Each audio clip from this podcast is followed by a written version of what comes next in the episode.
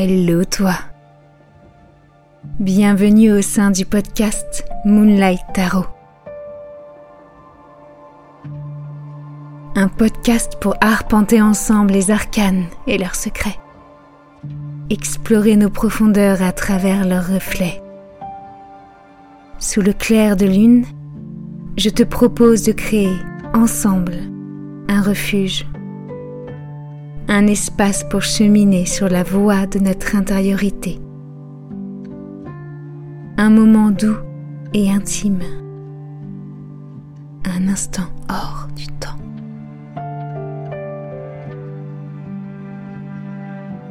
Aujourd'hui, faufilons-nous discrètement dans l'antre de la lune. Ici, ce que je souhaite, c'est qu'aux côtés de mon invité, on puisse plonger ensemble au sein de cet outil empreint de magie qu'est le tarot. Découvrir, expérimenter, s'observer là, sous l'éclat de la lune. Celle qui révèle tous les secrets, même dans la plus parfaite obscurité. Le tarot, sous ses rayons argentés, sera notre miroir, notre reflet. Que va-t-on y voir? Quels trésors enfouis vont nous être révélés Notre univers intérieur et ses nombreux mystères, à non point douter. Bienvenue à toi et à notre invité que j'ai hâte de te présenter. Installe-toi confortablement. Prends une petite couverture et un bon chocolat chaud ton tarot à tes côtés, il est temps de débuter.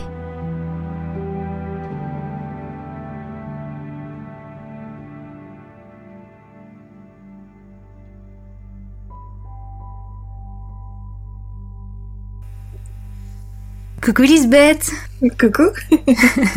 Comment vas-tu? Ça va très bien et toi? Ça va bien, ça va bien, un petit peu stressée, je te l'avoue.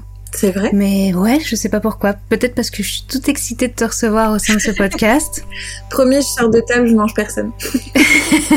Mais j'en doute pas. En plus, tu respires tellement la bienveillance et la gentillesse que je sais pas. Je pense que c'est plus de l'excitation que du stress en ouais, vrai. Ça va alors. C'est de la, c'est du bon stress alors. Exactement. Exactement. Du coup, bienvenue, bienvenue au sein du podcast Moonlight Tarot. Merci d'avoir accepté. Avec plaisir. Je sais que tu sais pas exactement comment les choses vont se passer, donc je vais te faire un petit topo. Mhm. Euh, Est-ce que tu as déjà eu l'occasion d'écouter, euh, il n'y en a pas eu beaucoup, mais des podcasts Moonlight Tarot? Est-ce que tu sais un petit peu à quoi t'attendre ou pas du tout? parce que comme euh, comme je savais que j'allais venir et que j'aime bien les surprises, j'ai j'ai encore comme dirait mon père, j'ai entre j'ai entre 4 ans et 70. Donc j'aime bien les surprises et j'avais envie de me réserver la surprise un petit peu de savoir ce qui allait se passer ici. Donc j'ai pas écouté, je les écouterai avec plaisir mais juste après. Ça marche. Alors pour t'expliquer, le podcast va se passer en trois parties. Mhm. Durant la première partie, je vais t'inviter en fait à tirer euh, des arcanes majeures. Pour chaque arcane majeur, j'ai écrit une question en amont, une question qui va euh, amener une réflexion. Tu verras, les questions respectent toujours l'essence de la carte, mais vont pas forcément dans la définition telle qu'on la connaît habituellement. Je me suis permis de sortir un petit peu du cadre. Euh, donc voilà, on va se laisser une demi-heure où à chaque fois tu vas tirer une carte. Je vais te poser la question qui correspond. Parce que le but c'est de te rencontrer à travers la vision du tarot. C'est pour ça mhm. que je vais pas forcément là tout de suite te demander de te présenter euh, d'une manière euh, lambda, d'une manière habituelle, même si je pense que tous ceux qui écouteront te connaissent. Mais justement, j'ai envie que ce soit le tarot qui nous raconte un petit peu qui tu es, que ce soit lui qui choisisse ce que tu vas nous dire de toi ce soir ce soir, aujourd'hui, parce qu'en fait il est 14h. On n'est pas du tout le soir. Très bien. Je dis souvent à mes copines euh, que je n'aime pas les, ce qu'on appelle les small talk, les, bavardages mhm. euh, de bienséance, donc euh, ça me va très très bien comme fonctionnement. Eh ben, c'est parfait. parfait. Est-ce que tout est ok pour toi? Ah oui, mais moi tu sais, je me laisse guider. Hein. Je fonctionne à l'instinct. J'ai accepté à l'instinct de venir chez toi et mon instinct a toujours quelque, une surprise pour moi. Donc ça me va. On va aller de bah, surprise en surprise ici. Avec grand plaisir, du coup, plongeons ensemble. Alors, je vais t'inviter à tirer la toute première arcane majeure. Quel tarot tu utilises? J'ai choisi mon, chouchou. Euh, c'est le Hermcrafter Tarot. C'est euh, un tarot qui a été écrit par euh, Latisha Guthrie et qui a été euh, illustré par Johanna Powell Colbert. Je triche un peu, j'ai le livre sous les yeux. et euh, je trouve que leur, leur union de travail est incroyable. C'est vraiment mon tarot favori. Et la première carte qui est sortie, c'est l'empereur. L'empereur mm. Ok. C'est une arcane qui a une, une signification particulière pour toi déjà? C'est une carte avec laquelle j'étais pas très à l'aise, euh, pour être honnête. Et en fait, on... moi j'ai créé un concept qui s'appelle le métier à tisser. Donc en fait, le principe, c'est chaque mois, on traverse une arcane du tarot dans notre business. Et en fait, on a traversé, je crois, le mois dernier, euh, l'arcane de l'empereur. Et en fait, j'ai été très touchée par le, ce que j'ai capté de cette, euh, cette idée-là. J'avais l'image d'un vieux monsieur euh, un peu bourru dans son jardin, dans son potager, qui explore un petit peu l'ensemble euh, de, de, de, son royaume et qui fait en sorte que personne ne manque de rien, qui ferme les yeux sur les lapins, qui mange quelques carottes parce que ça fait partie du jeu, etc. Et j'ai du coup maintenant beaucoup d'affection pour cette carte-là, mais c'est assez récent. Ok, mais c'est marrant qu'il sorte aujourd'hui mm. en signe de réconciliation. Exactement. Alors du coup, la question est, au sein de ton empire intérieur, quelle est la loi qui fait foi, celle qui régit ton univers personnel? Je pense que c'est la, responsabilité individuelle, ce qui est pas sexy pour beaucoup, mais euh, je suis responsable de moi-même, de mhm. Euh, j'aime beaucoup les travaux de Brené Brown pour ça. C'est une chercheuse sur la vulnérabilité, sur la communication, sur la peur. Comme elle dit toujours, quand euh, elle est dans un avion où quelqu'un essaye de discuter avec elle et qu'elle n'a pas envie, et qu'on lui demande ce qu'elle fait dans la vie, elle dit j'étudie la honte et la culpabilité. ça s'arrête là. Mais euh, j'ai vraiment... j'ai vraiment cette notion de responsabilité individuelle. C'est même, j'ai pas tendance à materner dans mes programmes ou même mes amis. Euh, j'ai une, une, confiance particulière dans chacun pour me dire euh, quand il y a un besoin, quand il y a quelque chose qui va pas, euh, mais aussi pour quand moi j'exprime un besoin, qu'on me dise bah je suis pas la bonne personne à ce moment-là parce que parce que je ne suis pas disponible émotionnellement, physiquement ou autre. J'ai confiance en l'autre et en sa responsabilité individuelle mmh. et j'essaye de me faire confiance aussi pour pour ça dans mes interactions avec les autres. C'est la première règle pour être copain avec moi. C'est ce que je dis tout le temps à mes amis, c'est quand je commence à apprécier quelqu'un, je lui dis écoute, s'il y a un problème, on en discute ensemble, on va pas commencer à discuter à droite à gauche avec machin et tout, hmm. c'est on va au pub, on boit un coup, on en discute et on passe à autre chose. et c'est ça. C'est du calibrage en fait pour moi. Hmm. Ça m'inspire le fait de reprendre son pouvoir aussi. Je trouve que ça passe par cette notion de responsabilité personnelle, que ne plus céder son pouvoir aux autres, euh, le fait d'un coup d'avoir conscience que, que c'est à nous en fait hein, de, de, nous gérer, à nous de, de trouver les outils en nous-mêmes pour faire face à, à ce que l'on vit au quotidien, euh, ça change toutes les perspectives. Enfin, en tout cas, c'est quelque chose que j'ai expérimenté moi il y, a, il y, a, de ça quelques années, parce qu'avant j'étais pas du tout, euh, c'était pas une loi qui faisait foi justement dans mon univers personnel. Et je sais que depuis que je l'applique, ça a changé beaucoup de choses et il y a beaucoup de choses qui se mettent en place. J'ai déjà beaucoup plus confiance en moi, je me rends compte de quelles sont mes limites personnelles, euh, je n'hésite pas à, les poser quand il le faut. Euh, mais c'est vrai que c'est pas forcément quelque chose qu'on apprend, euh, qu'on apprend naturellement. Mm. J'ai tendance à être assez territoriale en plus, donc j'ai besoin d'être capable d'exprimer que là, non, j'ai besoin de ce temps pour moi, j'ai besoin d'être mm. tranquille. Euh, et je le vois beaucoup aussi dans ma manière de communiquer autour de ce que je propose, même de mes offres, etc. Je joue jamais sur l'émotionnel ou sur la, peur de manquer quelque chose. J'ai horreur de ça. J'estime que si quelqu'un vient dans mes programmes, c'est quelqu'un qui fait le choix de venir avec sa tête et son cœur. C'est pas un moment de panique, de détresse, une peur de manque qui crée ça. C'est et de temps en temps, j'ai des, personnes qui me disent, parce que j'ai une école de sorcellerie en ligne, qui me disent, oui, mais dans quelle maison je dois aller? Dans celle que tu veux. Oui, mais je sais pas choisir. Alors c'est pas le moment de t'inscrire. C'est pas grave. Hmm. Ce sera plus tard. Et c'est important de laisser le pouvoir justement, je pense, aux gens. De pas chercher à, à toujours tout faire pour faciliter les process. De hmm. aucune histoire, euh, je pense, n'est simple. En fait, je pense qu'aucun roman où tout se passe bien, où tout, tout le monde fait les choses à la place du héros n'est intéressant. Donc je laisse le héros de chaque histoire euh, écrire la sienne. C'est le meilleur accompagnement qu'on puisse proposer, je pense. Mm. J'essaye. Magnifique. Ok, superbe. passons à la deuxième carte. Ouh, alors attends. Oh, elle veut venir celle-ci. C'est l'arcade numéro 20, mais elle s'appelle l'éveil dans, le, dans ce tarot-là. Ah, le jugement? Ah, ben moi elle s'appelle l'éveil, awakening. Mais je trouve que ça, ça, ça, correspond bien à la carte du jugement. Tu sais, avec mm. euh, cette euh, illustration pardon, basique, euh, mm. je crois que c'est un ange hein, qui sonne, une sorte de clairon. Alors, qu'est-ce qu'on voit sur ta carte à toi?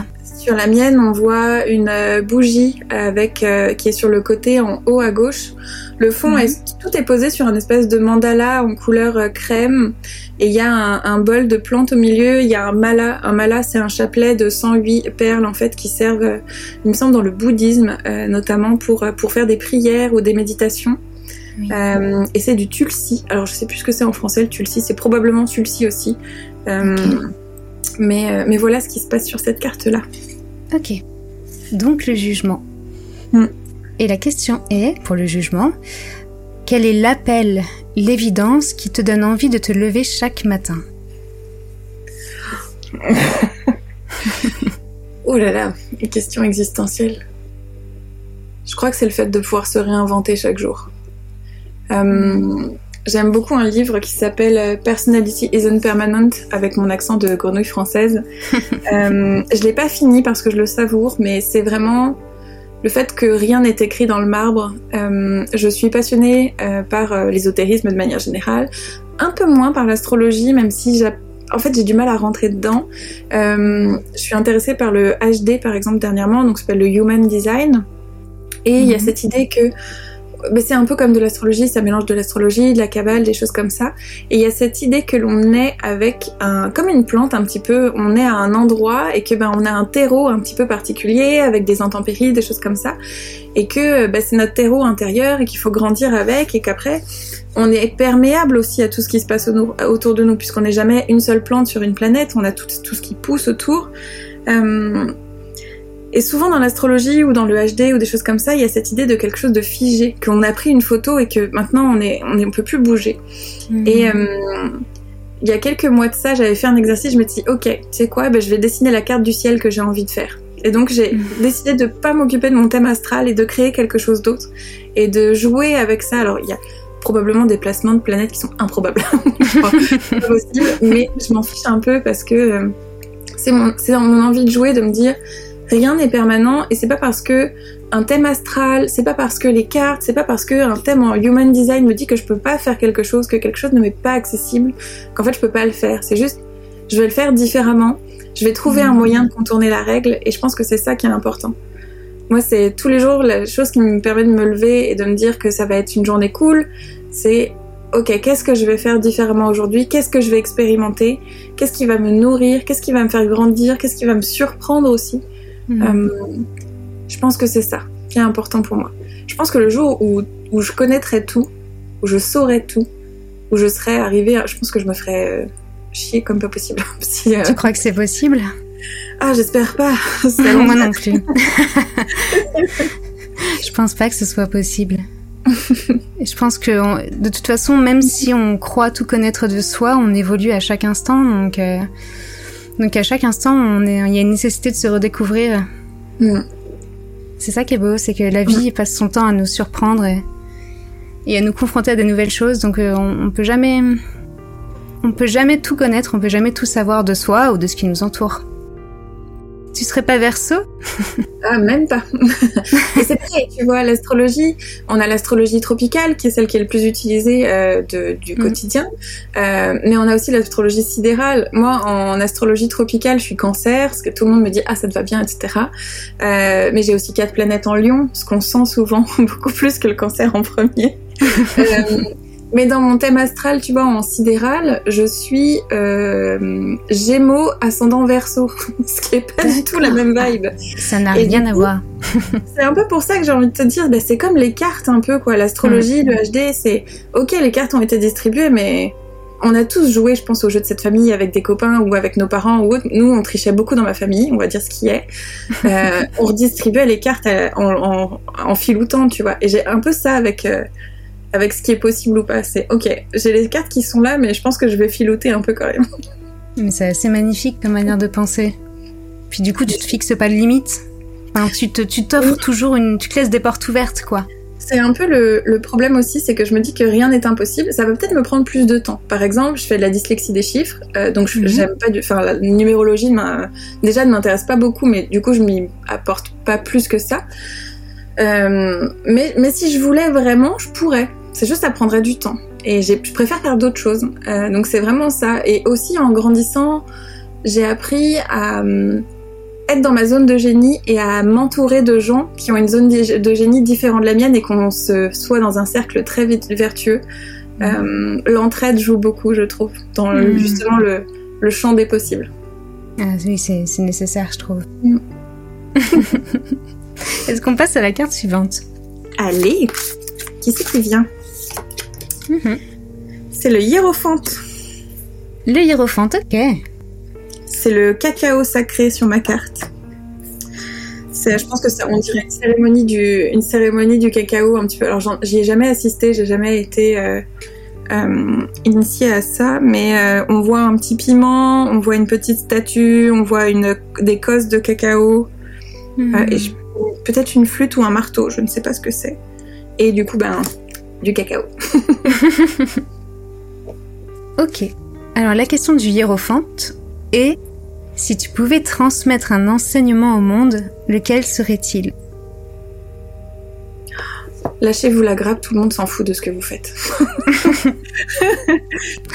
en fait, je pense qu'on est tellement obsédé chacun par soi qu'on se rend pas compte de tout ce qui, enfin, que chacun fait la même chose.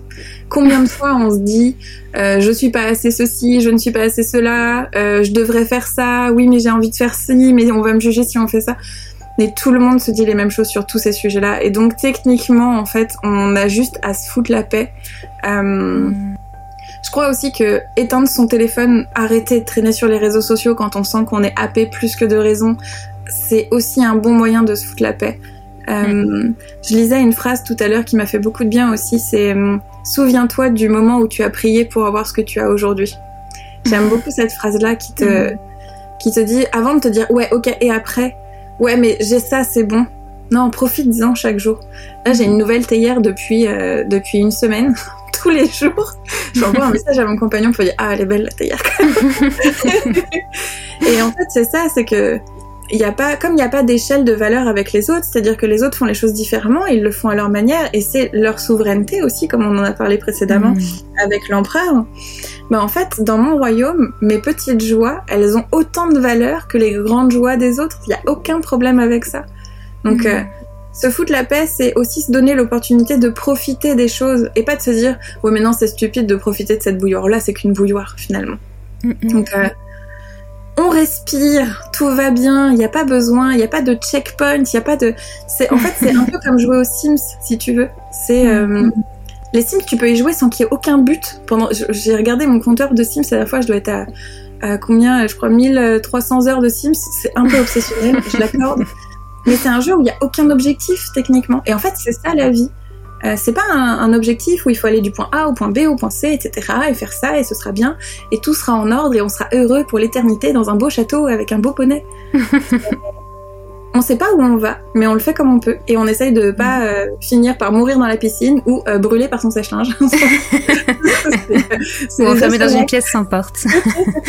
mais, mais voilà, un peu, c'est. Je pense que c'est ça qui est important aussi. C'est en fait, personne ne vous regarde. Et. Enfin, ou en tout cas, choisissez bien ceux qui vous regardent. Parce mm. qu'il y a des gens qui auront peur pour vous, pour plein de raisons, et parfois plus ou moins légitimes. Mais c'est à vous d'expérimenter les choses. Et les gens qui ont peur pour vous mais vous aiment suffisamment seront capables de les exprimer au mieux. Euh, en disant écoute, j'ai peur pour toi mais je serai là pour toi si tu fais ça. Et c'est pareil, s'ils ont encore du mal avec ça, c'est aussi à vous de leur montrer, en étant souverain, la manière dont ça se passe dans votre propre royaume. Donc euh, ça s'apprend, c'est pas inné. mais ça peut se faire. Retrouver une forme de liberté, du coup. Ouais. Je mm. pense qu'on se, on, se met trop de barrières, trop de règles, trop de choses, on complique les choses de manière complètement inutile. Mais mm. j'apprends hein, aussi, hein. je, fais, je fais la grande sage maline là, mais je suis en train d'expérimenter et de travailler là-dessus aussi. Hein. Je pense que c'est le chemin d'une vie pour le coup. Et comme je disais, il n'y a pas d'étape. On ne sait pas dans quelle direction ça ira, mais on y va. Oui, il faut retrouver du sens juste au fait de vivre en fait. Mm. Et, et c'est vrai qu'on a souvent tendance à chercher un sens à sa vie. J'en parlais il y a pas longtemps avec avec une amie et je lui disais que moi aujourd'hui j'avais changé de perception où j'essayais que mon sens à moi euh, c'était mm. de vivre. Alors pendant longtemps, j'avais besoin de donner mm. du sens, tu sais, de faire quelque chose qui avait mm. oui, du sens. Enfin, je, je sais pas comment le dire autrement parce que ça résonnait dans mon esprit, dans tout mon être. Il fallait que je fasse quelque chose de particulier. Euh, et maintenant, ça a changé. Le simple fait de me lever chaque matin et comme tu dis, de me réinventer, d'expérimenter, de d'essayer chaque jour de me délester bah, de, de mon propre regard sur moi ou du regard que je crois voir à travers les autres euh, m'apporte une certaine forme de liberté qui me permet d'aller plus loin dans ma découverte personnelle et, finalement de profiter de l'instant présent, de créer beaucoup plus de choses. Alors quand je dis créer, on s'entend, hein, ça peut être des toutes petites choses, je parle pas forcément de des choses extraordinaires. Euh, justement, je crois que la simplicité est extraordinaire et c'est ça que j'essaie d'expérimenter euh, en ce moment. Et comme tu le disais, j'ai acheté une tasse il y a pas longtemps et c'est pareil euh, pendant des mois, je crois. J'ai utilisé que cette même tasse et je la trouvais belle à chaque fois. Ben, c'est ce que je fais euh, avec ma tasse actuelle. on m'a offert une vieille tasse qui, enfin, c'est déjà c'est un, je, je pense que c'est une piscine le truc. en fait, c'est un, c'est un mug vintage qui vient d'Angleterre et en fait il y a des prières paysannes dessus. Et donc, mm. je pense que c'est les prières qu'il lisait le matin avant d'aller au champ et tout. J'ai un amour fou pour cette tasse, mais je l'utilise suffisamment pour prendre plus de risques de la casser aussi. euh, mais euh, mais c'est vraiment quelque chose qui est important, comme tu l'as dit, de retrouver de la beauté dans les petites choses du quotidien, euh, de mm. plus attendre de manger au Ritz euh, ou de conduire une Ferrari ou de faire un grand voyage. Euh, J'ai lancé en ce moment là un programme qui s'appelle Faire de sa vie une aventure. C'est mm. exactement ça. C'est neuf semaines pour euh, retrouver de la beauté dans les petites choses. Il n'y a pas forcément de grandes dépenses, il n'y a pas forcément de besoin de, de faire des choses extraordinaires pour vivre de l'extraordinaire. Hmm. Ça s'apprend, mais c'est pas facile, je comprends. non, et puis surtout euh, dans, avec cette ère des réseaux sociaux où on voit ce qu'il y a de mieux chez les autres, parce que c'est ce qu'on partage généralement. On va pas, on va pas partager forcément euh, les choses difficiles ou les choses dont on est moins fier. Alors peut-être qu'on devrait commencer à le faire d'ailleurs. Euh, donc on voit ce qu'il y a de beau, ce qu'il y a de parfait chez les autres, ce qui nous semble extraordinaire, et c'est compliqué ensuite de revenir à soi et de se dire attends, mais moi ma vie à côté, qu'est-ce que c'est, qu'est-ce que ça donne face à cette personne qui crée des projets incroyables? Ou, qui voyagent en tels endroits du monde. Donc les réseaux sociaux nous aident pas non plus à revenir à une certaine forme de simplicité. Euh, d'où la nécessité, comme tu disais, peut-être parfois de se lâcher la grappe et de couper. Mm. Je pense que c'est nécessaire, ou en tout cas d'avoir cette conscience que, que la vie, ce n'est pas uniquement ce qu'on voit aussi euh, à travers les réseaux, c'est euh, aussi ce qu'on vit tout simplement. Et ça a de la valeur parce que c'est là il y a une clé qui est hyper importante, je trouve, dans, dans la libération aussi, de, comme tu dis, de cette comparaison aussi qui peut être hyper toxique. Mm. C'est. Euh, la première chose, c'est qu'on n'est jamais au même endroit au même moment avec les autres. C'est-à-dire que moi, quand il y a quelqu'un qui m'inspire à fond, et j'ai un côté, comme je disais, un peu obsessionnel, on l'a vu avec les Sims. Euh, quand il y a quelqu'un qui m'inspire à fond, la dernière fois, j'ai trouvé une nana, j'ai trouvé son compte et c'était incroyable, ça me, ça me passionnait, ça m'a transporté. J'ai scrollé jusqu'en bas, c'est-à-dire que je suis remontée dans son mm. passé jusqu'à 2014, 2015, quelque chose comme ça. Alors si elle, si elle passait par là, elle se dirait ok, elle est dingue. Mais en fait, je me suis dit, bah voilà, moi en fait, je suis là où elle commence. Parce que mm. j'ai, je commence à avoir ce désir-là, je commence à avoir cette envie-là. Mais elle, ça fait six ans en fait qu'elle s'entraîne à faire de la photo, à faire ceci, à faire cela. Euh, donc j'ai six ans quelque part, tu vois, et je vais vivre mm. d'autres choses et j'ai aussi d'autres forces. La, la clé qui est vraiment importante, c'est de se rappeler qu'on ne comprend pas les autres et que les autres ne nous comprennent pas. Du coup, à partir du moment où juste en voyant sur les réseaux sociaux quelqu'un et qu'on se dit ah mais ça y est j'ai tout compris de cette personne ou je l'ai vu dans son entièreté, ben c'est perdu. Mhm. Parce que euh, le nombre de personnes qui finalement arrivent euh, en disant ben voilà, euh, là par exemple j'ai découvert que Billie Eilish avait le, le, syndrome de la Tourette, de Gilles de la Tourette par exemple, je sais plus, je crois que c'est Gilles de la Tourette. Ça se voit un tout petit peu pendant certaines interviews ou des choses comme ça. Elle en a parlé en interview et autres. C'est pareil, Selena Gomez, elle a une, une maladie auto-immune qui fait qu'elle a des mouvements qui sont difficiles, parfois des choses comme ça. Mm. Euh, je crois qu'on a tendance à projeter énormément et à gommer toute imperfection en se disant oui mais comme ça, ça me rappelle à quel point ma vie est nulle à moi parce que eux, ils sont idéalisés au possible. Et euh, on ne comprend pas les gens, on ne sait pas qui ils sont et on n'est pas compris et on n'est pas connu par les autres. Parce que si quelqu'un pouvait, vous savez le, moment où on dit euh, ah mais je l'ai vu, j'ai tout de suite compris qui c'était. Moi je trouve que c'est déjà un manque euh, d'humilité énorme. Et en plus, c'est un jugement qui cristallise beaucoup de, mm. beaucoup de choses qui sont, euh, qui sont dommages parce qu'elles enlèvent la possibilité d'être surpris par quelqu'un aussi. Tout à fait. J'aime bien les surprises, comme on a dit. Mais c'est, je crois que c'est la magie de la vie pour moi, la surprise. Mm. En fait, c'est cette notion qu'ont les enfants. Les enfants sont surpris de tout. Pourquoi euh, tout est extraordinaire quand on est enfant? Parce qu'on on, est surpris par... Ils découvrent tout, donc euh, tout les surprend, tout les émerveille. Et, euh, et, quand on garde cette force, cette capacité à être surpris par, par tout ce qui nous entoure, et aussi l'ouverture, parce qu'il faut être un minimum ouvert pour pouvoir être surpris par la vie, c'est là qu'on retrouve une certaine forme de magie et d'émerveillement. Mais c'est pas facile. Non, mais qu'est-ce qu'il est? Mais pas grand-chose parce que plus on sait, plus on a de connaissances, moins on se laisse surprendre. Mm. Donc il faut réhabiliter notre euh, cerveau et notre euh, notre être de manière générale. Vous mettez ce que vous voulez derrière cette définition, c'est suffisamment flou pour que ce soit possible.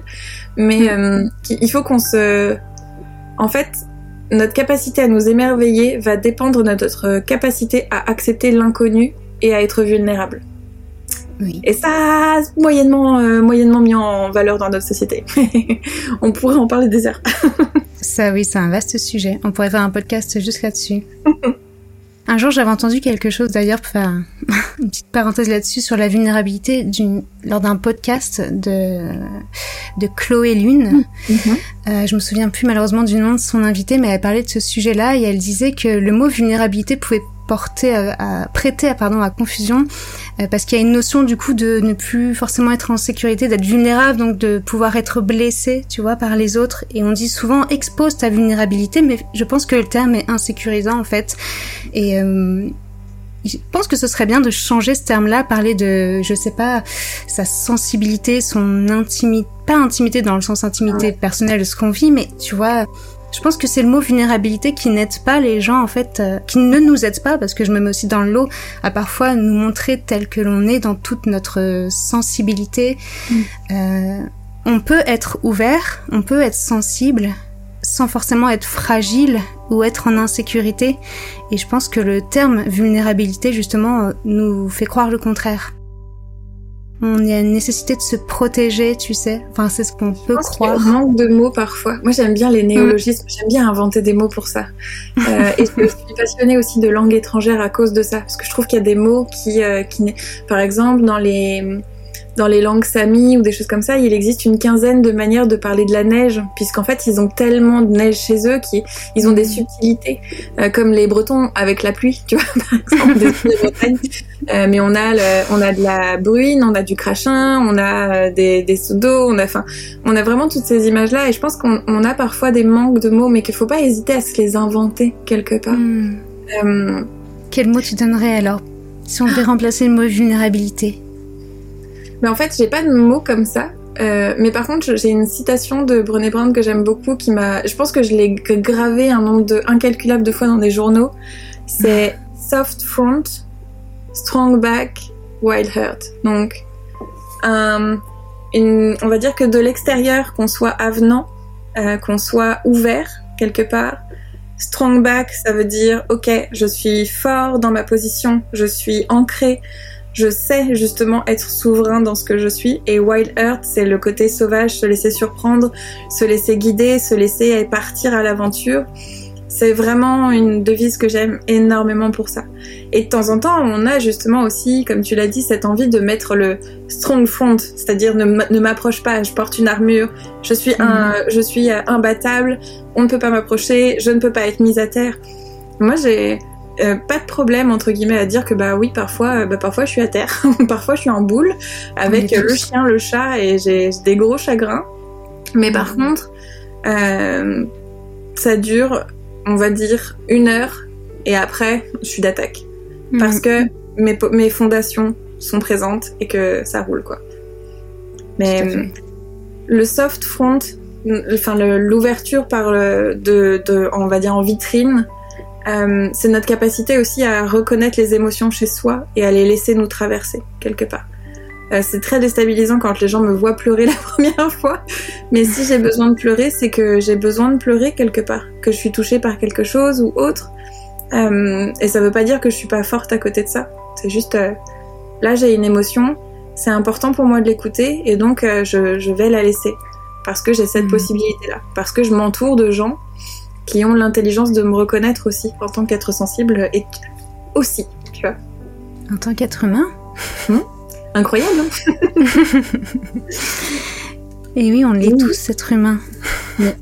on a tous ces, euh, ces moments de... difficiles, on est tous roulés en boule parfois. Mmh. Et quel que soit l'âge. Et quel que soit l'âge. Plus, plus j'avance en âge, plus je m'en rends compte. On change pas à l'intérieur, enfin pas tant que ça. Hein. on reste des grands enfants. Non, non, je crois que. On est parfois très affectés, ouais. Je crois que même le concept d'enfant, adulte, euh, adolescent et autres est peut-être à revoir. Oui. Mais euh, c'est trop de travail là j'ai pas le temps. Ce sera le prochain, la prochaine ah. aventure d'Elisabeth. j'ai trop de trucs sur déjà. et il y a un bouquin qui s'appelle comme ça. S'appelle Choisir, c'est renoncer. Je sais plus de qui hmm. c'est. Euh, mais qu'en fait, si on veut faire des choses, il faut renoncer à d'autres aussi parfois. Et il y a, y a, des choses auxquelles je renonce. Euh, et j'ai foi dans ces idées-là pour être réalisées par quelqu'un d'autre et que je puisse en profiter plus tard. Tout est juste. ok. Est-ce qu'on prend le temps de tirer une dernière petite carte avant de passer à la suite Allez. C'est la mort. J'aime beaucoup cette carte. Alors, la question est quelle part de toi traverse et traverse encore chaque petite mort rencontrée sans jamais périr à son tour? Qu'est-ce qui demeure immuable malgré toutes les transformations et renaissances que tu as traversées? Le feu, je pense. Le feu. J'ai euh, la, la, mort, c'est une carte que j'aime énormément. Euh, j'avais fait même un podcast autour du thème juste de cette carte-là. On m'avait demandé de ah. choisir la carte que j'aimais le plus et euh, c'était chez Emerus, je crois.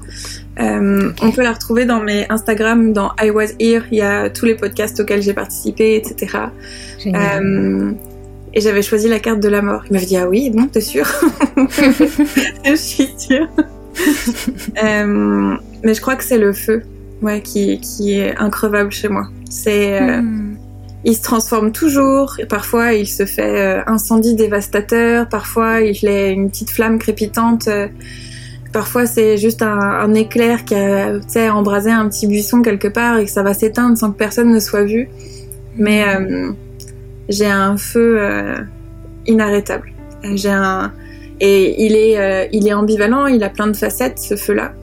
Euh, parfois c'est la colère, parfois c'est euh, la passion, parfois c'est la créativité, parfois. Euh, mais je pense que c'est ouais, j'ai un, je refuse. j'ai toujours dit, je, je refuse qu'on écrive sur ma tombe. Elle a vécu la vie qu'on attendait d'elle. et, et, ce feu-là, il me rappelle ça. Il me dit, hey, qu'est-ce qu'on va faire que personne n'attend aujourd'hui? Comment on va le faire? Et pareil, comme on disait, bah, justement, le fait d'être humain, de parfois être à terre ou autre, c'est ok, je me laisse être un peu sur le dos, je me laisse être un peu dans l'eau, là, je me laisse euh, respirer un peu. Et puis après, je me relève et je nage et puis c'est parti. On y retourne. Je pense que c'est ça. Le feu reste présent, mais le feu est toujours différent. Magnifique. J'aime beaucoup cette réponse. Tel le phénix. Oui. ok. Super. Et bah ça clôture cette euh, toute première partie. Est-ce que ça va? Est-ce que je t'ai pas trop traumatisé avec mes questions? Oh non, ça va. Tu sais, j'ai l'habitude de faire du shadow work, alors là. et, je sais. Euh, donc, euh, et j'ai tendance moi aussi, hein, dans mes journaux et autres, à, à, me malmener un peu. Donc là, ça va. Là, je suis en tranquille. bon, tant mieux. Parfait. On va pouvoir passer à la deuxième partie du podcast. Mhm. Alors cette fois c'est moi qui vais tirer une carte, donc pour faire un petit rappel, euh, cette fois je vais tirer une carte et je vais demander au tarot un miroir. Un mhm. miroir, une carte dans laquelle on va pouvoir plonger toutes les deux. Euh, j'ai choisi le Star Seeker, The Star Seeker Tarot. Oui, je le connais. Hmm. Euh, j'ai choisi ce tarot-là parce que je le trouvais doux. Il a un côté un peu quête, un peu aventure, je trouve, un peu magie. Et je sais pas, c'est celui qui m'a attiré quand je pensais à toi. Euh, voilà. Donc on va voir ce qu'il a, ce qu'il a à nous, à nous partager. Donc une petite carte, un miroir pour Lisbeth et moi. Intéressant. C'est le roi, euh, le cavalier, pardon, le cavalier d'épée. Hmm. Le cavalier d'épée. Donc sur la carte, je mettrai une photo quand même euh, sur Instagram. On a un homme qui est vêtu de noir, avec un t-shirt, enfin un t-shirt gris en dessous. Mhm. On dirait une sorte de, kimono, en tout cas de veste, de veste fermée. Mhm. Il tient une grande épée avec ses deux mains je suppose qu'il la tient avec les deux mains. En tout cas, on voit surtout la main gauche. Hmm. Il a, il est brun, les cheveux mi-longs, et il a un sourcil relevé, on le sent songeur. Je sais pas ce qu'il regarde. Il regarde en direction de son épée. On se demande si, on dirait qu'il se demande s'il doit frapper un grand coup ou pas avec. On le sent un peu sur la défensive avec son épée relevée. Et derrière lui, il y a un désert, je vois la lune aussi derrière l'épée. Donc euh, c'est en soirée. C'est marrant parce que le cavalier d'épée, généralement, il est représenté de manière un peu euh, agressive. Généralement, sur les tarots, tu sais, il y a une notion un peu de colère. C'est celui qui fonce dans le tas, qui n'a pas peur euh, de mâcher ses mots, de bousculer avec la parole. Et là, il y a une certaine forme de plutôt de passivité d'observation dans cette représentation-là, chez ce tarot-là. Mm. Comment tu la ressens, toi, cette carte? C'est une carte. Euh, j'ai mis longtemps avec les épées. Les épées, je les, j'étais comme un chat avec l'eau, un peu avec les épées, mais hmm. j'apprends euh, petit à petit à les, à les aimer euh, parce qu'elles sont une partie de nous aussi. Hein, toujours, c'est beaucoup, toujours comme tu le dis, un miroir. C'est une carte que j'associe beaucoup à Jeanne d'Arc, par exemple, qui est un archétype que j'aime beaucoup. Hmm. Cette idée de de, défendre sa cause, de, de, parfois être même perdu euh, quelque part dans ses combats. Alors je, romance aussi beaucoup hein, la version de Jeanne d'Arc qui a déjà été romancée aussi beaucoup historiquement. Euh, mais là ici je le vois beaucoup justement dans cette carte-là sur euh, une leçon que mon compagnon m'a appris. C'est celle de choisir ses combats. C'est-à-dire que ça sert à rien de foncer tête baissée il vaut mieux se poser la question de si notre combat, là, à ce moment-là, va vraiment faire avancer la cause, ou si on se précipite à corps perdu quelque part. Quand je le vois se poser la question comme ça, avec son épée, en train de se dire, hmm, est-ce que ça vaut le coup de, la faire fendre l'air? Est-ce que ça vaut le coup qu'elle aille se s'entrechoquer avec quelqu'un? Est-ce que est-ce que ça va vraiment faire avancer les choses? Est-ce que ça va donner euh, Est-ce que de donner mon opinion là-dessus ou de de me battre pour ça Est-ce que c'est vraiment l'endroit, le moment? Euh, il y a une sorte d'intelligence dans le combat. Il y a cette mm. histoire de d'être tactique aussi quelque part, d'être diplomate plus que d'être guerrier ici, euh, que je trouve intéressante. Totalement. J'aime beaucoup cette vision aussi. Il y a une forme de sagesse du coup chez mm. ce cavalier. En tout cas, cette représentation de Starro, le Star mm. Seeker Tarot. Et j'aime beaucoup ce que tu ressens. En effet, ça me rappelle un texte que j'ai écrit il y a pas très longtemps sur, euh, sur justement ça, la nécessité parfois de, de déposer nos armes, mm. euh, d'être plus juste au cœur de nos batailles. Et c'est ce que m'inspire aussi cette carte. Mm. Est-ce que, euh, est-ce que, comme tu dis, est-ce que ça vaut la peine? Est-ce que, est-ce que là, je ferais pas mieux de garder mon énergie pour nourrir autre chose? Que rentrer tête baissée dans un combat Et est-ce qu'il n'y a pas d'autre manière de nourrir mon combat, entre guillemets, qu'en étant dans la confrontation? Est-ce que j'ai vraiment besoin d'aller m'opposer à, qui ou quoi que ce soit euh, pour lui donner plus de, poids? Donc euh, je trouve ça assez intéressant. Est-ce que ça résonne, ça, toi, à l'heure actuelle, dans, dans, ce que tu traverses? Euh, Moi, ça résonne toujours. Ouais. Mais parce que parce que j'ai le bélier en lunaire, moi. Hmm. Là, j'ai tout, tout, mon pôle. Je disais, hein, je suis pas très intéressée par les émotions, par les par les émotions. Si, les émotions m'intéressent beaucoup, l'astrologie un peu moins. Mais je trouve que c'est un, un en fait, plutôt que des réponses, je trouve que c'est des bons questionnements que nous apportent justement des choses comme l'astrologie.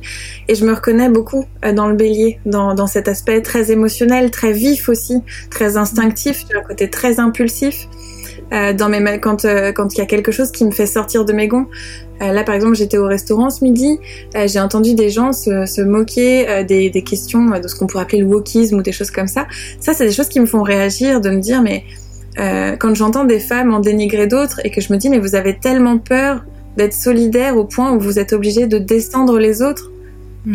Enfin, ça, c'est des choses qui me donnent envie de me lever. Et j'ai tendance à me lever quoi qu'il arrive et d'aller à la bagarre. Donc, j'essaye de plus en plus de choisir mes combats et de le faire intelligemment avec des personnes aussi qui seront capables d'être dans la réceptivité aussi.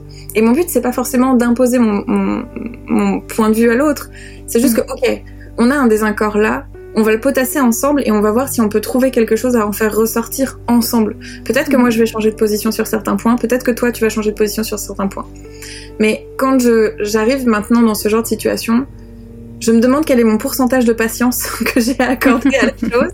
Je me demande le pourcentage de réceptivité aussi de l'autre et le contexte dans lequel on est. Quand on est en soirée à 4 heures du matin, c'est mort. J'y vais pas. J'y vais pas. Voilà. C'est vraiment ça, en fait. C'est ce côté. Euh, je peux pas. Je, j'ai une copine la dernière fois qui m'a dit, mais Lisbeth, tu sais pas te taire.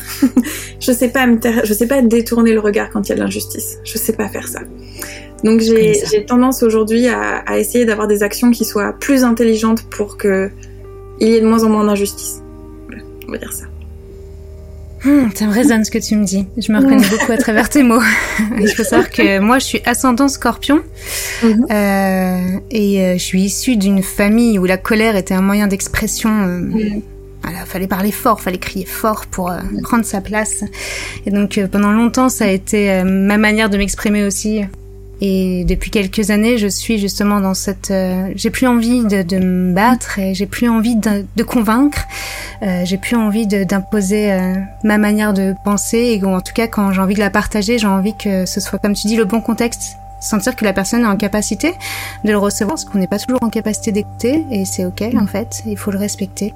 Tout à fait. Donc euh, c'est quelque chose qui me parle beaucoup, et comme toi, j'ai beaucoup beaucoup de mal avec l'injustice, et euh, moi, en ce moment, ce qui me travaille beaucoup, c'est la notion de solidarité, de sororité, parce qu'on en entend beaucoup parler, et malheureusement, c'est quelque chose que je vois peu, malgré tout, en action. On a la chance d'avoir, par exemple, des amis très proches auprès de qui on peut l'expérimenter, mais d'une manière globale dans la communauté, euh, c'est pas quelque chose que je ressens, et, et ça, c'est ce qui me fait me soulever. Mm. Mais j'avoue que je reste beaucoup dans le silence encore vis-à-vis -vis de ça.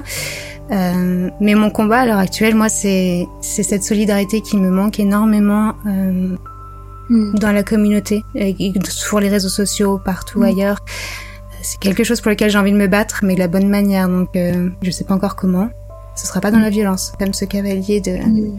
d'épée. Yeah, moi, ça résonne comme ça. Un de mes bouquins préférés, c'est euh, Conversation avec Dieu. Alors, euh, mm. j'aimerais vraiment beaucoup ce bouquin-là. Il, il, a ses défauts et ses qualités, on va dire ce qui est. Mais euh, le, le, fait que, à un moment, il parle du fait qu'on on est toujours assez binaire finalement dans notre façon d'être. On est soit dans l'amour, soit dans la peur. Mm. Et je trouve que quand il y a un manque justement de communication, quand il y a un manque de, euh, de soutien, de support, de choses comme ça, c'est souvent qu'on est dans la peur. Mhm. On est dans la peur de manquer, on est dans la peur d'être jugé, on est dans la peur de se faire avoir, on, est peur, on a peur de se faire voler quelque chose. Combien de fois ça arrive de personnes qui viennent me dire écoute, je suis désolée, je suis en train de créer un, truc, ça ressemble à ce que, es à ce que tu viens de lancer, je suis qu'est-ce qu'on fait? Je dis, bah, qu'est-ce qu'on fait? Bah, Si tu veux, tu viens chez moi et puis je viens chez toi et puis on en profite, on fait ça ensemble, tu vois. c'est vraiment, je pense, quelque chose qui demande aussi d'être, euh, de, de, travailler sur soi. Euh, mm. Mais on peut pas demander aux autres de faire ce travail. On peut pas les obliger. S'il y a bien quelque chose que je sais, c'est qu'on peut pas obliger les gens à faire quelque chose. Et je suis la première qui ne peut pas obliger à faire ce que j'ai pas envie. Euh, mais il y a vraiment cette idée, je pense, de euh, comme on disait, de responsabilité aussi. Et moi, j'ai pas peur que les gens me volent des choses. Euh, parfois, j'inspire les gens. Parfois, il y a des gens qui manquent de confiance en eux et qui volent mon travail. Mais ça se voit. et comme je dis toujours, tout se sait. Alors, c'est pas très, voilà. et ça me fait de la peine, tu vois. Par exemple, des fois, j'ai des des gens qui me suivent et qui tombent sur d'autres personnes en disant ouais t'as copié Lisbeth. Les gens ils me connaissent même pas. Ils savent pas qui je suis. Et ça mmh. arrive quoi qu'on ait des idées en commun. Euh, on le voit dans le dans le milieu de la mode ou du jeu vidéo quand on voit des tendances qui arrivent et qui qui ont des points communs des charnières. C'est des choses qui ont été créées six mois un an à l'avance. Donc on peut pas dire ah ouais mais attends ils se sont copiés les uns les autres, se sont espionnés et tout machin, ils ont arrêtons de voir du, complot partout, arrêtons de tu vois enfin mm. En fait, parfois, c'est juste la vie et le fait qu'on, par exemple, moi, le programme euh, Faire de sa vie une aventure, il est inspiré de Anne A. C'est cette mm. énergie, euh, justement, de savourer la vie, de, de, de, de, voir, de faire avec peu de choses. Il y a un moment où Anne, elle, elle rêve de manger une glace parce qu'elle a jamais mangé de glace encore. Donc, cette idée de l'attente, de, de créer quelque chose de merveilleux de ces moments-là. Euh, et j'ai une, une, jeune fille qui est venue me voir en me disant mince, je suis en train de créer pour l'automne un, programme comme ça autour de Anne Hey, euh, euh, je, voudrais m'inscrire pour faire partie de l'aventure, mais j'ose pas parce que si après je m'inspire, enfin si ça m'inspire, et je dis mais en fait euh, c'est ok quoi, c'est ok de s'inspirer les uns les autres, c'est même humain en fait d'être nourri par ce que font les autres. La seule chose c'est créditer au maximum euh, et moi, je le regrette un peu, c'est que dans mes premiers travaux, quand bah, je pratiquais que pour moi, alors du coup, euh, mais euh, mes premières années de pratique de la sorcellerie, j'ai pas pris justement les ressources, j'ai pas noté d'où venaient toutes les choses. Alors parfois, j'utilise de mes vieux grimoires quand je, quand je publie des livres ou des choses, mais je sais plus la source ou, ou je suis plus sûre. Et je me dis, bah, peut-être que quelqu'un aura la gentillesse de me le dire, en fait, tout simplement, tu vois. Alors, des fois, mhm. on me le dit gentiment, on me dit, ah, c'est trop cool, ça me fait penser à ça. Et je dis, ah, mais c'est ça la source. Parfois, euh, je me prends des posts, euh, ça m'est arrivé qu'une fois, tu vois, mais ça m'a quand même marqué énormément de, un post qui disait, ouais, il y en a marre de ces auteurs qui volent les autres et tout, alors que, en fait, je me souvenais juste pas, et ça arrive en fait de d'être imparfait, d'être humain, de mais on a trop envie, je pense, de mettre l'autre à terre pour qu'on soit pas tout seul, avoir l'impression de pas être bien. Mais encore une fois, c'est un travail qui est long, et je peux pas obliger les autres euh, à le faire, donc euh, ben je fais ma vie. voilà. C'est ça. C'est essayer de trouver en soi. Euh, euh, justement le juste positionnement pour euh, soit être en accord avec ce qui se passe, soit œuvrer euh, dans le sens de ses propres valeurs sans forcément attendre des autres qui le fassent. Mais comme tu dis, c'est pas simple. Tout est une question de responsabilité, mais tout le podcast aura tourné autour de ça et je pense que c'est essentiel parce que c'est aussi garder en tête l'idée qu'on a les clés, que tout ce qui nous touche peut... On peut prendre de la distance sur ce qui nous touche, sur ce qui nous percute lorsqu'on travaille sur soi, alors que lorsqu'on cible les autres, lorsqu'on accuse, malheureusement, on s'enlève toute capacité euh, de guérir, d'aller mieux, euh, de se relever. Parce qu'on attend forcément que l'aide vienne de l'extérieur. Mm. Donc euh, je trouve que c'est important de, de garder l'idée que tout est en soi et que bien sûr on peut être percuté par quelque chose qui vient de l'extérieur, mais que si ça réveille quelque chose chez nous, c'est de notre responsabilité aussi de d'œuvrer dans ce sens et de prendre soin de ce qui vient d'émerger. Mm. Tu sais, euh, ma... moi j'ai une mentor dans le business. Euh, j'ai mis très longtemps déjà. Moi, je, je suis très du genre, euh, ce que j'appelle les rapiettes. On appelle ça comme ça quand j'étais petite, c'est les, les, lézards du soleil. Là, tu sais, les petits lézards qui ont mm. une boule. On appelle ça les rapiettes. Nous, moi, ma maman vient du Périgord et on appelle ça les rapiettes. Et j'ai un côté très rapiette, c'est-à-dire que j'ai un côté où je bouge pas pendant un bon mhm. moment, j'observe les choses et après je me lance. Alors là, par contre, c'est la débandade. Mais euh, du coup, Lisa de euh, Wild Womanhood, je l'ai choisie en l'observant pendant longtemps et je sentais que à un moment on n'était pas raccord et on n'est pas raccord sur plein de trucs. Hein. C'est ce que j'aime aussi beaucoup, c'est que on fait pas les choses de la même façon, on n'a pas les mêmes croyances, on n'a pas tout ça. Mais si je j'allais vers quelqu'un pour être mentoré qui a exactement la même vision de la vie que moi, ça n'aurait pas de sens. Donc c'est pas le but. Mhm. et Lisa, elle a dit quelque chose qui est hyper important pour moi, c'est je ne me lève jamais contre les autres, je me lève pour quelque chose. Je ne me lève pas contre, je me lève pour. J'ai pas besoin de descendre les autres pour promouvoir mes idées. Je promeux mes idées pour leur donner toute la lumière et je n'entraîne personne dans la chute. J'ai pas besoin, tu vois, de faire du bas pour créer du haut. On crée du haut ensemble ça, fait du bien, ça fait du bien. Mais tellement. Bah, comme tu disais, euh, j'agis par amour et non pas par peur en fait. Mm. Et quand on agit par amour, notre manière euh, de, nos actions sont totalement différentes. Mm. On n'agit plus mm. contre, mais on agit pour. Et c'est nourrissant et comme tu dis, ça fait du bien. Ça fait du bien. Et ce qui, ce qui émerge de tout ça, c'est vraiment du beau. C'est vraiment du beau. On se fait plus de mal qu'autre chose à vouloir euh, justement se méfier, se protéger. Euh, lorsqu'on s'ouvre un peu aux autres, qu'on est un peu plus dans la confiance ou dans l'acceptation, la tolérance, ça mm. n'empêche pas qu'on peut être blessé parfois par les autres. En tout cas, ce qui émerge, c'est vraiment du beau. On est solidaire, on se sent soutenu. C'est l'ouverture. Tu sais, il euh, y, a, y, a, plusieurs choses. Déjà, euh, pour pouvoir être blessé, il faut accepter d'être aimé. Je pense que ça, c'est la, première règle du club. et euh, ça me fait penser aussi à un bouquin qu'on a étudié dans le club de lecture sorcier qui s'appelle La part d'ombre du chercheur de lumière. C'est un de mes préférés, euh, celui-là. Ce bouquin, il est à un moment, on, rencontre toutes nos ombres de tout ce qu'on déteste chez les autres. Et à un moment où elles disent que tu pointes du doigt chez les autres, n'oublie pas que tu as trois doigts qui sont pointés vers toi. et qu'en général, ce que t'aimes pas chez les autres, tu le fais encore plus grand. En fait, tu l'incarnes de manière beaucoup plus grande. Ce qui est assez mm. vrai, ce qui est du coup très désagréable. Mais une fois mm. qu'on a compris ça, euh, c'est vraiment. Enfin, moi, j'ai adoré la lecture de ce bouquin-là et c'est rigolo parce que la couverture, c'est une nana un peu Colgate. Euh, voilà, c'est un petit bouquin qui vaut 2-3 euh, euros. Euh, mais en fait, ça a été vraiment très cool. On avait créé des méditations pour ça et tout. Enfin, et. Hum, je pense qu'il faut accepter qu'on a une part d'ombre. J'entends beaucoup parler, tu sais, de Lightworker, de magie blanche, etc. Mais je pense que c'est renier toute une partie de notre humanité et de l'humanité de manière générale. Et que plus on va vouloir aller vers une version binaire et dans une version moralement acceptable par l'ensemble des individus d'une société, alors ce qui est avec l'heure des réseaux sociaux au niveau mondial, ce qui est impossible, euh, plus on sera malheureux et plus on sera déconnecté des autres. Mais, et de euh, soi. et de soi, en plus. Mm, je suis bien d'accord. C'est important. Et il y a aussi cette notion que parfois, ce qu'on rejette chez les autres, euh, c'est pas tant que, enfin, on l'a forcément en soi, mais parfois on ne s'en rend pas compte parce que c'est quelque chose qu'on rejette aussi très fortement en soi. Et ça, c'est important aussi d'avoir cette nuance parce qu'on se dit non, mais attends, par exemple, je dis d'un tel qu'il est très très égoïste, mais moi je suis quelqu'un qui, justement, je, je, ne supporte pas d'être égoïste. Et c'est justement ça la nuance. Peut-être que justement on se l'interdit avec une telle force qu'on ne supporte pas que les autres le fassent. Donc c'est pas parce qu'on ne voit pas ce comportement en soi qu'il est pas caché quelque part. Généralement, c'est qu'on le rejette bien profondément et, euh, et, se réconcilier avec cette part de soi, c'est pareil, c'est apaisant. Ça veut pas dire que d'un coup elle va prendre le contrôle de notre être. Non, non, c'est avoir conscience que comme tu dis, on est, on a plein de palettes de couleurs. Il y en a qui sont plus sombres entre guillemets, parce que c'est comme ça qu'on les interprète que d'autres, mais elles sont pas moins riches pour autant. Et c'est ça que tu touches du doigt et qui est super important, c'est que parfois on est en colère contre les autres parce qu'ils s'autorisent des choses qu'on s'autorise pas. Mais il n'y a pas grand chose que je m'autorise pas. Du coup, j'ai tendance à oublier cette partie-là. Mais euh, moi, j'ai appris que, de toute façon, jamais. En plus, moi, je suis entre guillemets public, donc euh, j'ai très bien compris que je mm. pourrais jamais rendre les gens heureux hein, avec qui je suis. Euh, et encore, je trouve que ça va. Je trouve que les gens sont vraiment gentils avec moi, ou en tout cas que les gens qui sont vraiment pas d'accord avec moi, ils me laissent tranquille, ce qui est euh, fort appréciable. Euh, et que, et encore une fois, parfois j'ai des gens qui sont vraiment pas d'accord avec moi, mais j'ai des discussions constructives avec eux. Et ça, c'est encore mm. plus cool.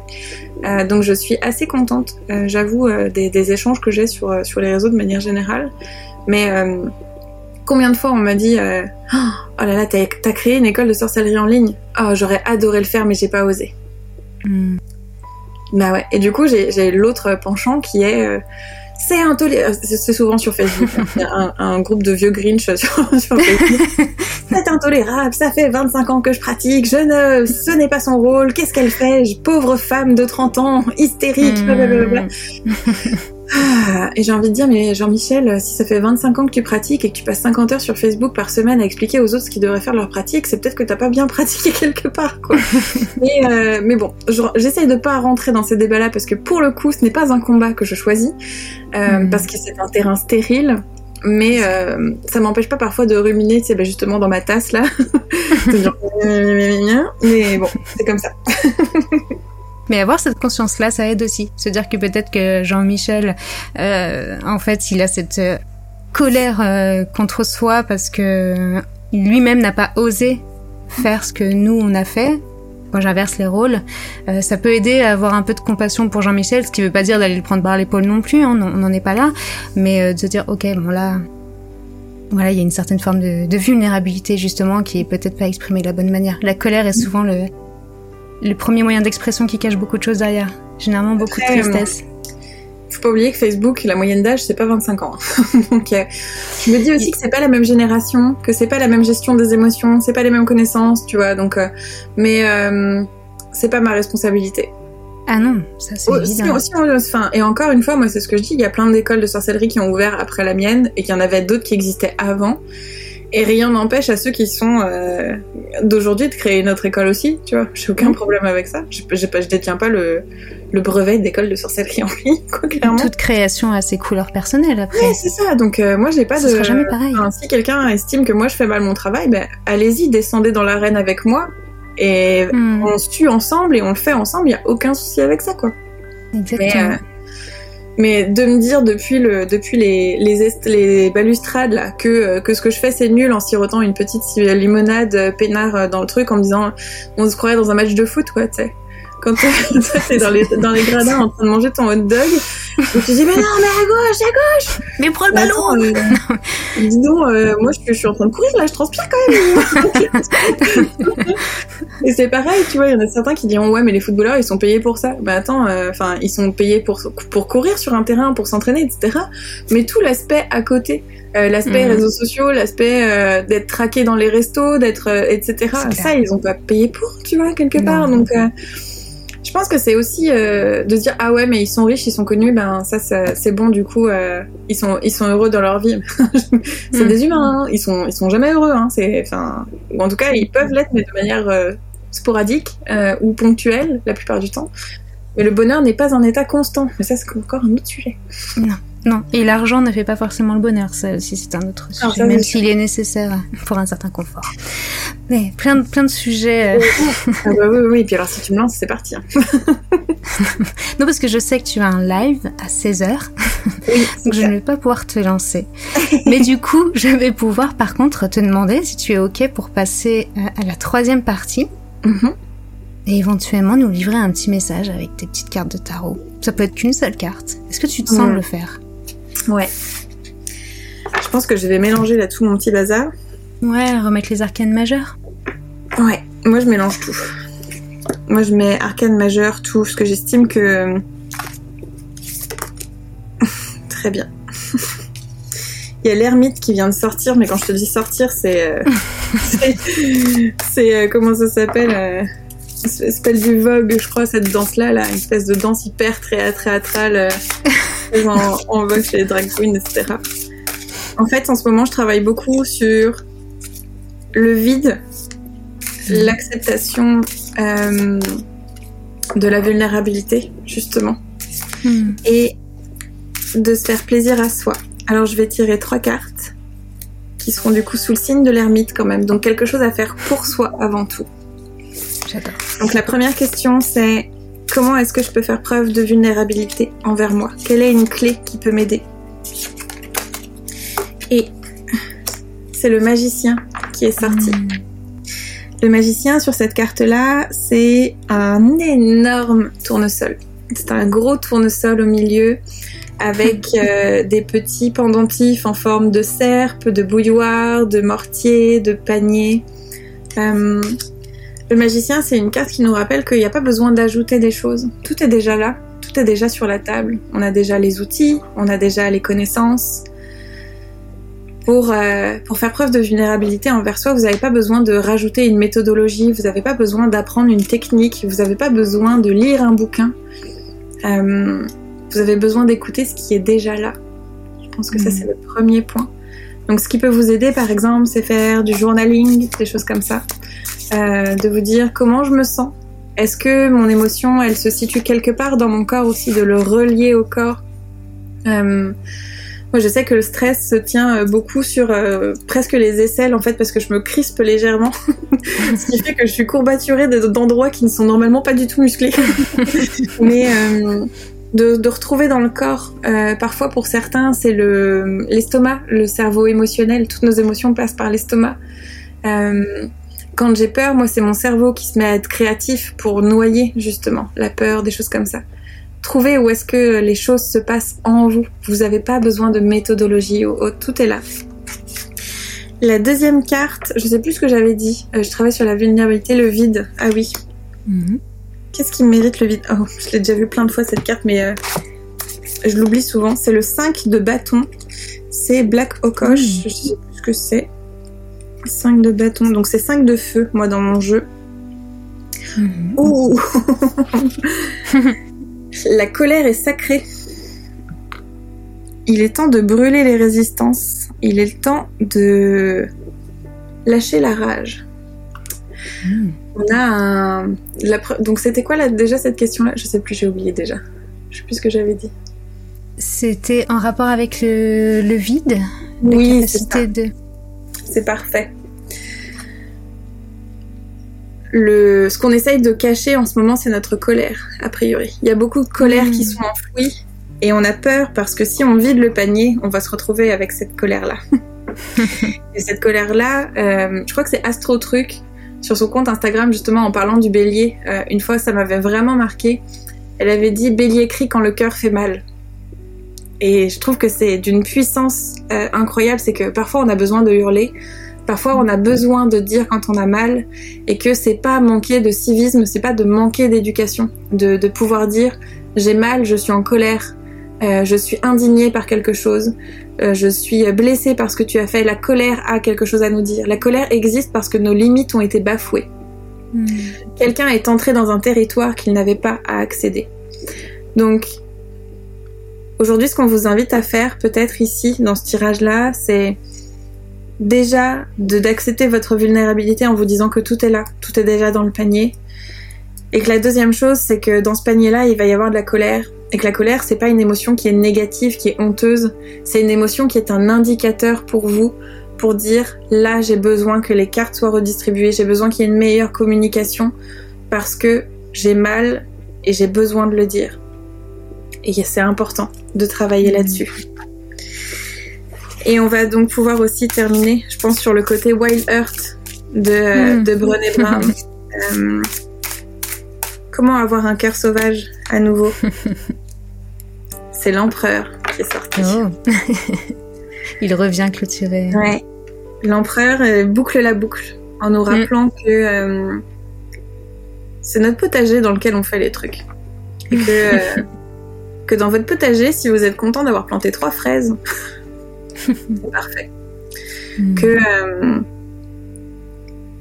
que vous êtes vraiment, du coup, au niveau du Wild Earth, capable de profitez des choses simples et des choses même peut-être, je dirais, un peu à l'ancienne. Revenez à vos fondations mm. euh, pour, euh, pour ce côté euh, cœur sauvage un petit peu. Revenez dans vos premiers amours. Moi, j'aimais beaucoup faire de la peinture quand j'étais petite.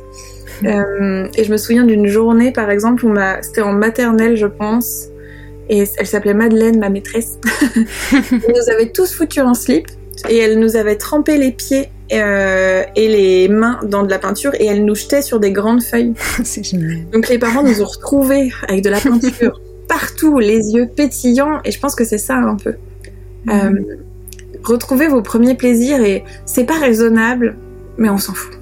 Voilà. C'est clair. On s'en fout. Soyez pas un vieil adulte grincheux.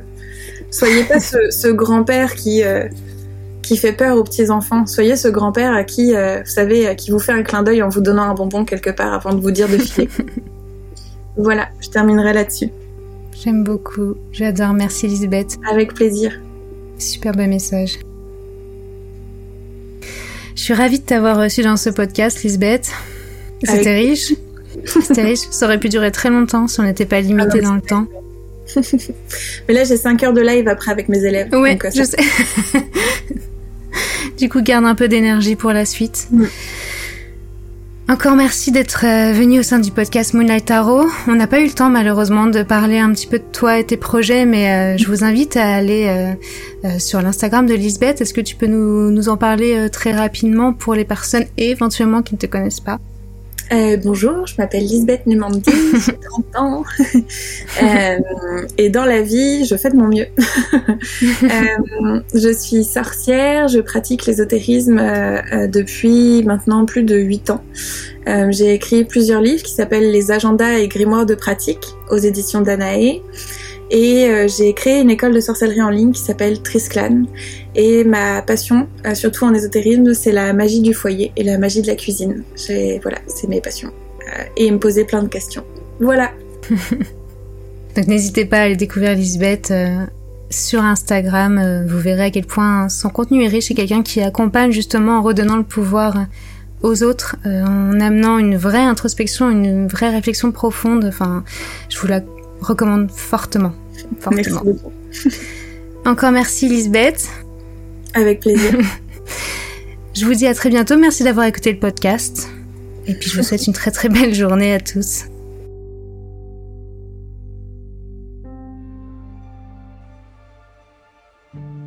Notre exploration tarologique se termine ici. Merci à toi d'avoir écouté cet épisode. Bien sûr, chacun possède sa vision et sa vérité. Celle-ci est la mienne. Ces mots sont ceux que j'ai posés sur ma lecture de cette carte. Ils dévoilent le lien que j'ai créé et ressenti avec le tarot. Ces mots sont ceux qui ont résonné en moi lors de mon exploration personnelle une aventure riche que je t'invite à entamer de ton côté si cela vibre en toi. Tu peux d'ailleurs me partager ta vision si le cœur t'en dit. Sur ces mots, ce podcast s'achève. On se retrouve très bientôt sous le clair de lune.